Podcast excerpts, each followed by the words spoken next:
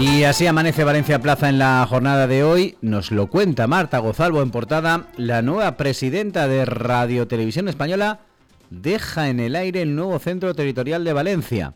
Esto lo firmaron Chimo Puig y el entonces presidente de esa corporación, José Manuel Pérez Tornero. Mantuvieron el encuentro y fijaron que el nuevo centro territorial de la Comunidad Valenciana de la Televisión y Radio Pública se ubicaría en el recinto de la antigua Facultad de Magisterio y que por ello el gobierno valenciano pondría encima de la mesa 16 millones de euros. Un compromiso que quedó en el aire con la dimisión de Tornero y el nombramiento de Elena Sánchez como sucesora al frente de la corporación. La incorporación en los presupuestos generales del Estado de partidas plurianuales por valor de 8 millones para la unificación de centros a lo largo del 24 y 25 parecía mantener vivo ese acuerdo. Eso sí, el gesto no implicaba que posteriormente la nueva presidenta obligada, estuviera obligada a ejecutar los fondos, cabiendo la posibilidad de que no lo hiciera. Y una vez más, el proyecto que lleva en marcha desde 2012 puede quedar bloqueado. Posibilidad, insisto, que podría acabar convirtiéndose en realidad. El Consejo de Administración de Radio Televisión Española mantuvo la semana pasada una reunión en la que los responsables de recursos humanos desgranaron cuántas plazas de oposiciones serían convocadas a través de la oferta pública de empleo. 25 serían con destino a Valencia, de entre las más de 760.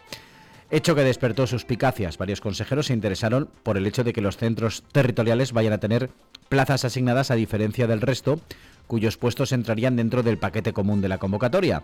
La justificación, sin embargo, se basa en que en su día y con Tornero en la presidencia, la intención era convertir Radio Televisión Española, Valencia y Sevilla en centros de producción de programas como son ahora mismo los de San Cugán del Vallés y Canarias.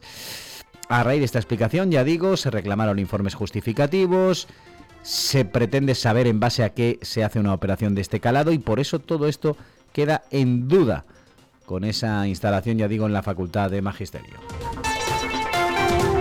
Más cosas, el Botanic pacta una reforma fiscal que obviamente el PP puede desactivar de manera retroactiva en 2023. Nos lo cuenta Rosana Crespo. Al final, la subida del IRPF será para rentas superiores a los 77.000 euros. Y digo que puede ser retroactiva o que el PP lo podría cambiar porque hay elecciones en mayo. Y claro, podría modificar todo este plan impulsado por el tripartito en caso de alzarse con la victoria en las elecciones. Y hoy en Valencia Plaza, Javier Alfonso nos hace una fotografía extraordinaria de cómo cambian los impuestos en 2022 y en 2023 en la comunidad valenciana, con ese consejo que baja el IRPF este año y eleva la carga fiscal a rentas y patrimonios altos en 2023. Con todo esto, Chimo Aguar y Rosana Crespo hacen también una radiografía de cómo queda la cuestión legislativa. Ellos lo titulan como la ensalada legislativa botánica, dos leyes y un decreto para articular la reforma fiscal de Puig.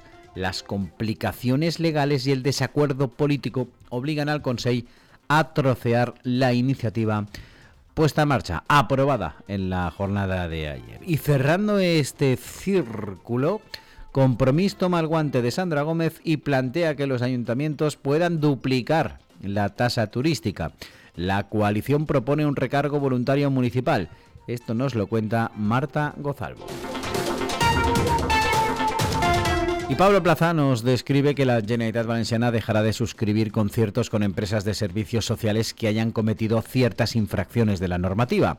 La Consejería de Igualdad ha incluido en el proyecto de ley de acompañamiento, aprobada este lunes, un nuevo requisito que deberán cumplir las compañías que quieran acceder a conciertos con la Administración Valenciana en este sector y que tiene que ver precisamente con la restricción a aquellas que hayan incumplido la ley en determinados supuestos. De esta manera, el departamento que dirige la consejera Aitana Más, mediante esa ley de acompañamiento, modifica la normativa de servicios sociales, concretamente el artículo que se refiere a los requisitos de acceso al régimen de concierto que actualmente exigían a las empresas estar inscritas en el registro de entidades, no tener deudas tributarias y tener todos los permisos correspondientes. Pero a partir de ahora, si el proyecto de ley sale adelante tal y como está tras la tramitación parlamentaria, también deberán cumplir esa cuarta condición, no haber tenido sanción firme y definitiva en vía administrativa por dos o más faltas graves o una falta